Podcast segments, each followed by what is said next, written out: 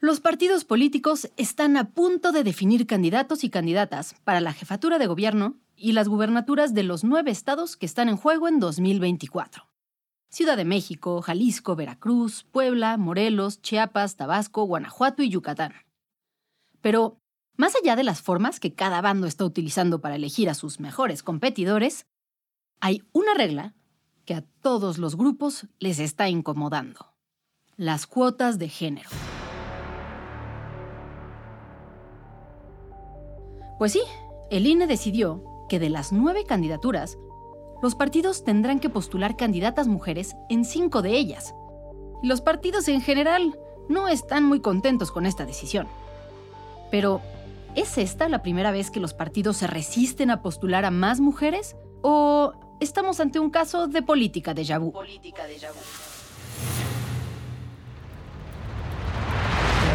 Pueblo de México. Protesto guardar y hacer guardar la constitución política y las leyes que de ella emanen. Y si así no lo hicieren, que la nación me lo demande.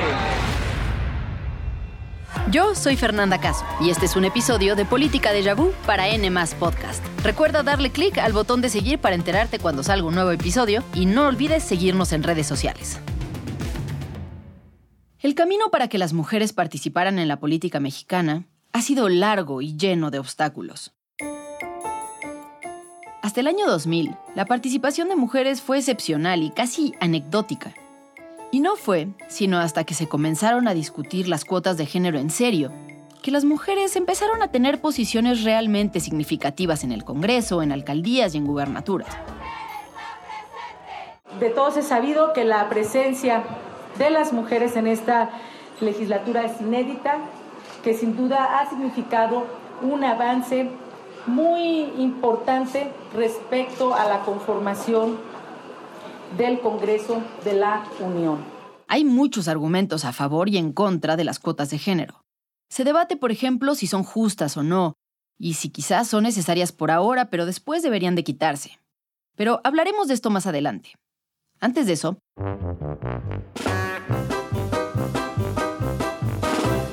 vamos a una historia, detrás de las cuotas, de la que se habla poco. Y es que cada vez que se han implementado cuotas en México, los partidos encuentran las formas más patéticas, pero hay que reconocerlo, creativas, de hacer trampa. Esta es la historia de las trampas de los partidos contra las cuotas de género.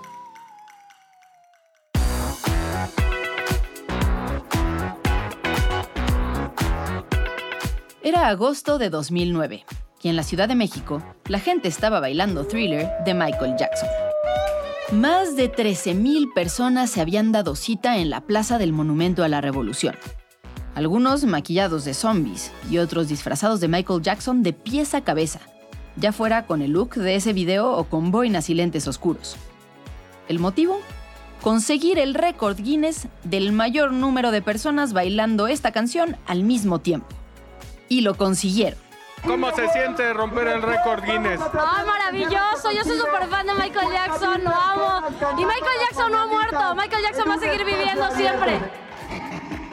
Bueno, exactamente mientras esto sucedía en el Monumento a la Revolución y la gente disfrutaba de los últimos días del verano, por otro lado, en la política, las cosas también andaban muy movidas, porque las dinámicas de poder estaban cambiando. Ese mismo 29 de agosto, a 5 kilómetros de distancia, se estaba instalando en el Palacio de San Lázaro la nueva Cámara de Diputados. Se abre la sesión. Unos meses antes, en julio, México había tenido elecciones federales. En ese momento, el PAN y el PRI eran acérrimos rivales en el país.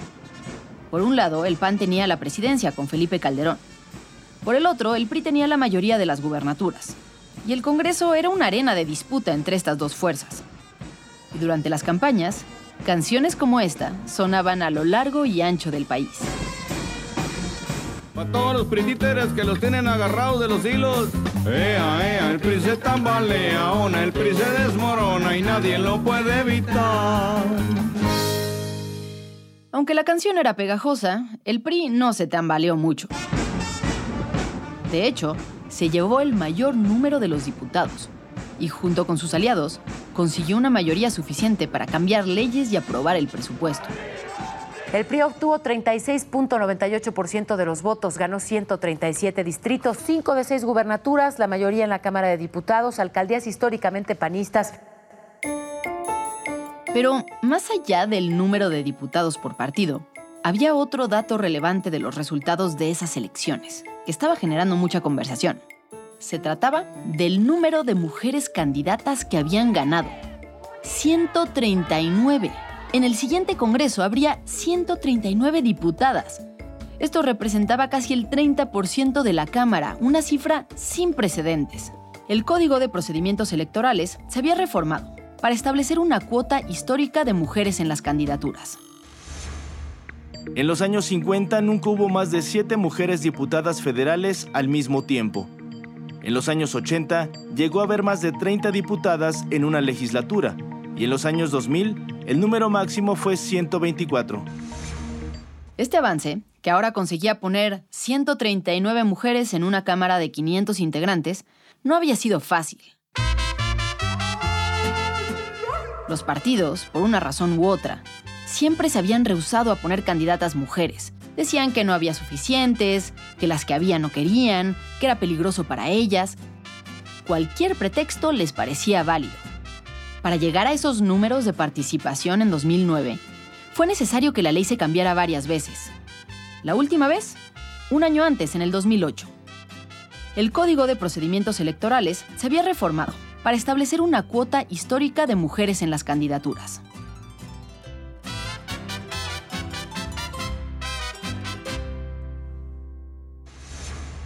Según el artículo 129 de este código, a partir de 2008, los partidos políticos debían asegurar que las candidaturas de diputados cumplieran con un mínimo de 40% para personas de un género y un máximo de 60% para el otro. No era poca cosa. En los últimos años, la ley había exigido mínimo un 70-30 como proporción entre hombres y mujeres. Ahora esta proporción se cambiaba a 60-40, es decir, que de cada 10 candidatos, al menos 4 debían ser mujeres. Así que los partidos hicieron sus listas. La mayoría de ellos apenas cubrieron el mínimo de mujeres y se lanzaron a hacer campaña. Y los resultados fueron inmediatos. México se preparaba para tener su mayor número de diputadas en la historia. La presidenta de la mesa, que ese día tomaba protesta a sus compañeros, era nada más y nada menos que una mujer. Ifigenia Martínez.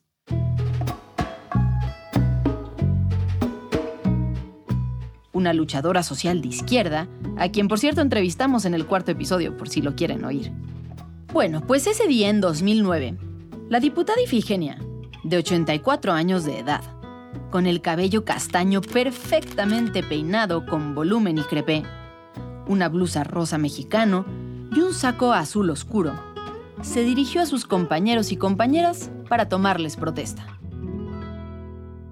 Protestan guardar y hacer guardar la Constitución y las leyes que de ella emanen y desempeñar leal y patrióticamente el cargo de diputado mirando en todo por el bien de la Unión? Si no lo hacen, así que la nación se los demande.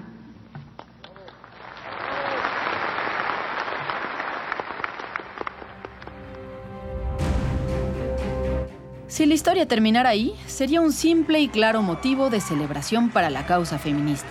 Una mujer tomándole protesta a la nueva legislatura, que a su vez tenía un número histórico de mujeres. Sin embargo, eso no fue lo que sucedió. Desde la primera sesión del Congreso, diputadas del PRD, el PT, el Partido Verde y el PRI, como en una coreografía muy organizada, empezaron a presentar sus respectivas renuncias al cargo. Sus suplentes, casualmente y para sorpresa de todos, eran hombres, Bienvenido a este avance informativo con lo más relevante ocurrido en el Congreso de la Unión. En la primera sesión ordinaria de la 61 primer legislatura en la Cámara de Diputados, se presentaron ocho solicitudes de licencia por parte de diputadas para ser cubiertas por suplentes del género masculino. Así como lo escuchas, el número, que originalmente fue de ocho diputadas, luego subió a 11 que renunciaron al cargo para dejárselo a un hombre. Una de ellas le dejó el espacio a su esposo, otra a su hermano, otra a su concuño. Entre los beneficiarios estuvo también el sobrino de un exgobernador del Estado de México y el secretario particular de un histórico líder del PRI.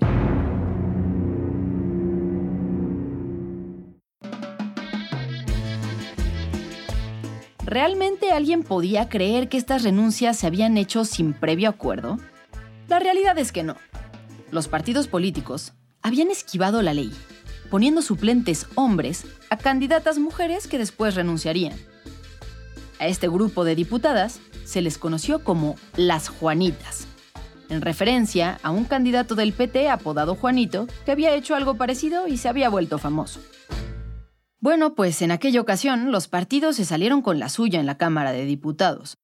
Así que, cinco años después, en 2014, se reformó la ley para evitar este tipo de trampas. Con la reforma al Código de Instituciones y Procedimientos Electorales, las candidaturas a diputados y a senadores se debían registrar por fórmulas, en las que el propietario y el suplente fueran del mismo género. Primera batalla superada. Sin embargo, esto fue únicamente a nivel federal. En los estados, los partidos también habían encontrado sus formas de brincarse la ley. Y hay un estado donde esto ha sucedido una y otra vez. Se trata de Chiapas.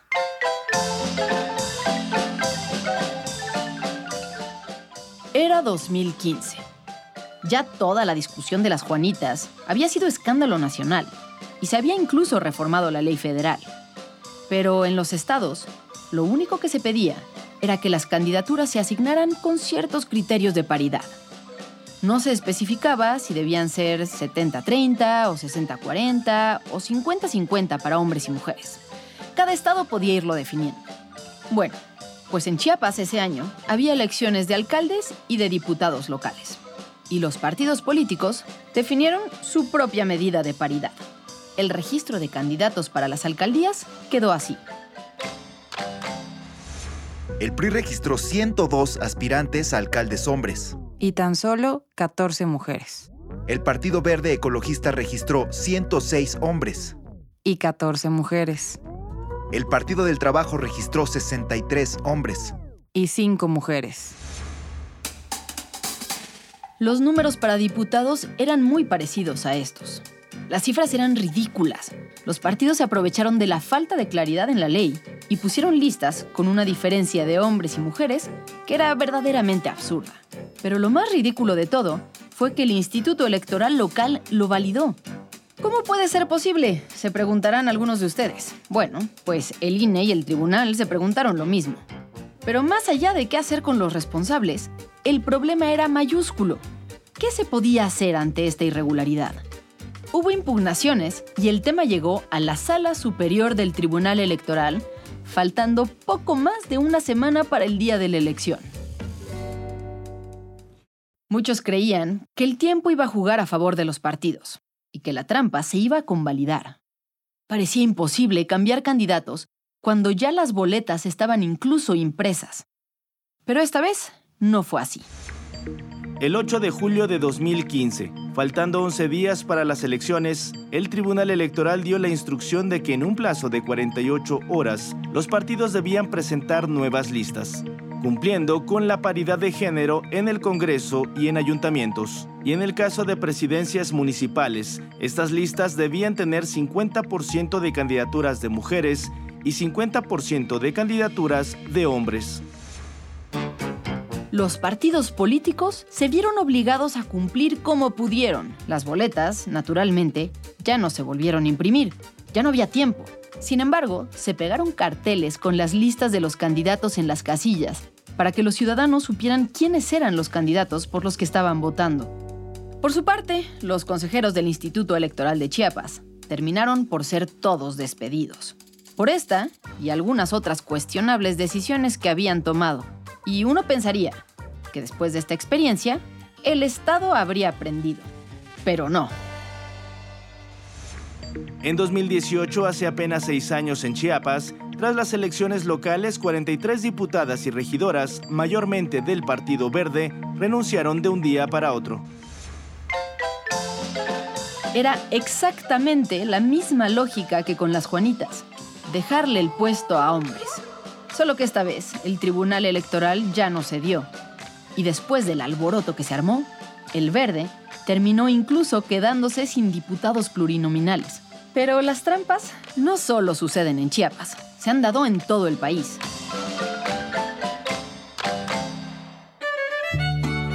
Y para muestra, un caso muy sonado en Tlaxcala en las elecciones federales más recientes, las de 2021. Bueno, pues en este caso, lo novedoso fue que ya ni siquiera fue necesario echar mano de los suplentes ni de la ambigüedad de las cuotas. Un partido tuvo el descaro de usar la agenda progresista para meter hombres en lugar de mujeres en los espacios de paridad. En otras cosas, en Tlaxcala, ve esta historia. Bueno, resulta que 18 hombres que se autoadscribieron como mujeres trans para cumplir con la paridad de género. 18 hombres del partido Fuerza por México, que toda su vida se habían asumido como eso, como hombres, cuya publicidad era de hombres, cuyas identificaciones eran de hombre, ahora se decían mujeres, para participar ocupando espacios que por cuota le correspondían a mujeres. Colectivos LGBT de Tlaxcala también reprobaron que utilicen el mecanismo de autoadscripción para subsanar la cuota de género, una obligación constitucional de los partidos. Pues sí, todos estaban enojados con ellos, las feministas, los colectivos LGBT y las autoridades. Pero las leyes no estaban pensadas para este tipo de trampas. Derivado de todas estas historias, las leyes son cada vez más exigentes y más específicas en cuanto a paridad de género se refiere. Y hoy en día, podrían pedirle a los partidos que cinco de las nueve candidaturas de gobernador de este año vayan para mujeres. ¿Cómo impactan todas estas trampas que hemos comentado?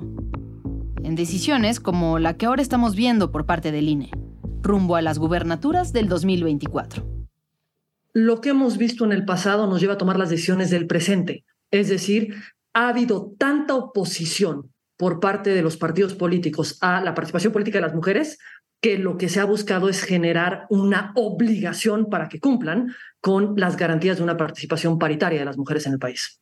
Están escuchando a Pamela San Martín, ella está aquí con nosotros en entrevista. Ella es abogada, fue consejera electoral del Instituto Nacional Electoral, del INE, y es especialista en temas electorales y en temas de género. Pamela, un gusto tenerte por acá. Tú hablas de que, pues, esta reticencia de los partidos es la que ha llevado a que cada vez haya reglas más estrictas.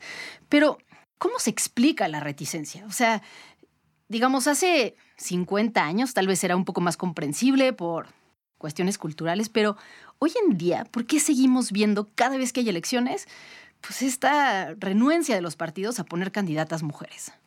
me parece que hay un punto que no podemos obviar y es que las mujeres y los hombres a lo largo de la historia no nacimos con los mismos derechos. Digamos, es un logro el que las mujeres tengan los mismos derechos que los hombres. En los 50 se logra que las mujeres puedan votar. Antes las mujeres no podían siquiera votar. De pronto, hasta los 90 empezamos a hablar de que las mujeres puedan participar en cargos de elección popular. ¿Esto a qué lleva? Digamos, no, no, no, hagamos un recuento histórico solo por la historia. ¿Esto a qué lleva? A que los espacios de representación son espacios tradicionalmente ocupados por los hombres y siguen manteniéndose los mismos espacios de representación y ahora se tienen que compartir con las mujeres. Pero eh, esto no es lo usual en la historia política de México. Y esa es la siguiente pregunta a la que quería ir. A ver, hay una polémica muy grande alrededor de si las cuotas son justas o no son justas, ¿no? Porque finalmente pueden excluir a hombres que genuinamente tenían buenas posibilidades de ganar, que eran buenos candidatos, por decisión simplemente del partido, de aquí va una mujer. Y también si es algo que debiera ser permanente, ¿no? O si es una medida que debiera ser, eh, pues usarse un momento hasta que deje de ser necesaria. ¿Tú qué opinas? Si no tuviéramos esa exclusión histórica y estructural, ¿serían necesarias medidas como estas? Yo creo que no. ¿En algún momento se pueden dejar de tener? Pues no lo sé, porque tenemos que ver cómo va evolucionando nuestra historia y sobre este tema de, bueno, se está excluyendo a un buen candidato por una decisión del partido, una de las reglas que se han establecido desde el INE es que no, el partido no puede decir a dedazo, tienen que haber criterios objetivos para determinar dónde incluyen a hombres y dónde incluyen a mujeres, para que no se pueda tratar de moldear. Por ejemplo, un partido político puede establecer, por ponerte un ejemplo, en aquellos los voy a ordenar en orden alfabético. Es un criterio objetivo. Y va a haber hombre-mujer alternado. O puede decir un partido, lo voy a establecer a partir de porcentajes de votación. ¿Dónde tuve mayor votación? ¿El año en las elecciones inmediatas anteriores? Hombre, mujer, hombre, mujer, o mujer, hombre, mujer, hombre. O sea, digamos, escalonar a partir de criterios que no me predeterminen el resultado. Lo que se busca es evitar que específicamente se beneficie a un lugar o a una persona y con eso se rompa la posibilidad de representación y participación eh, equitativa, digamos, igualitaria entre hombres y mujeres. O sea, que hagan trampa. Básicamente es ponerle cuñas para que no hagan lo que han venido haciendo durante años, esquivar la ley. Lo que se busca con todas estas reglas es que no se haga trampas para que se pueda hacer efectivo un principio y un principio de participación equitativa. Ahora, Pamela, tú estás metida no únicamente en los temas legales y de género en México, sino pues te toca ver lo que está pasando en un montón de países del mundo. Esto que estamos viendo en México, es decir, este avance acelerado de, de la equidad, de la paridad, ¿se ve también en otros países? ¿Están más adelantados? ¿Vamos lento? ¿Cuál es el estatus de México frente a estas dinámicas a nivel, a nivel global? En la región, México no fue de los primeros países en establecer la paridad. Digamos, no fue el primero, por decir. Sí, estuvo en el rango de los primeros, pero no fue el primer país en establecer la paridad. Pero lo que sí, hoy México es de los países que suelen ser un referente de hacia dónde debemos de avanzar para garantizar la participación política de las mujeres. El esfuerzo que se ha hecho en México y los resultados que se han tenido en México no son tan fácilmente visibles en otros lugares. Digamos, cada país es distinto porque cada uno tiene un régimen político distinto del que depende cómo puedes aplicar la paridad. Ok, pero digamos, hoy como están las reglas en México, México sí es ya un referente de hacia dónde se tiene que construir. Por muy lejos que estemos todavía de la paridad, al menos la ruta parece ser la correcta es la ruta que se está buscando copiar desde distintos países precisamente porque sí hemos dado un salto muy rápido a ir avanzando en la paridad, a ir avanzando, por ejemplo, en el Congreso. Ya tenemos Congreso paritario. Eh, muchos de los congresos de las entidades federativas también ya son paritarios y tenemos un incremento importante en el número de gubernaturas que son eh, ocupadas por mujeres, en el número de presidencias municipales que son ocupadas por mujeres. Ese avance, que ha sido muy rápido a partir del 2014, es decir, de la reforma constitucional de 2014, es algo que se busca replicar en otros países. Claro, y además algo que se ha demostrado es que es una renuncia de los partidos a postular candidatas mujeres, pero una vez que la mujer está en la boleta, los ciudadanos no tienen ningún problema por votar por mujeres o votar por, hombres. Ahora, igual y tú nos puedes ayudar a aclarar este punto. El INE ha decidido que en esta elección que viene, de nueve gubernaturas, cinco sean para mujeres.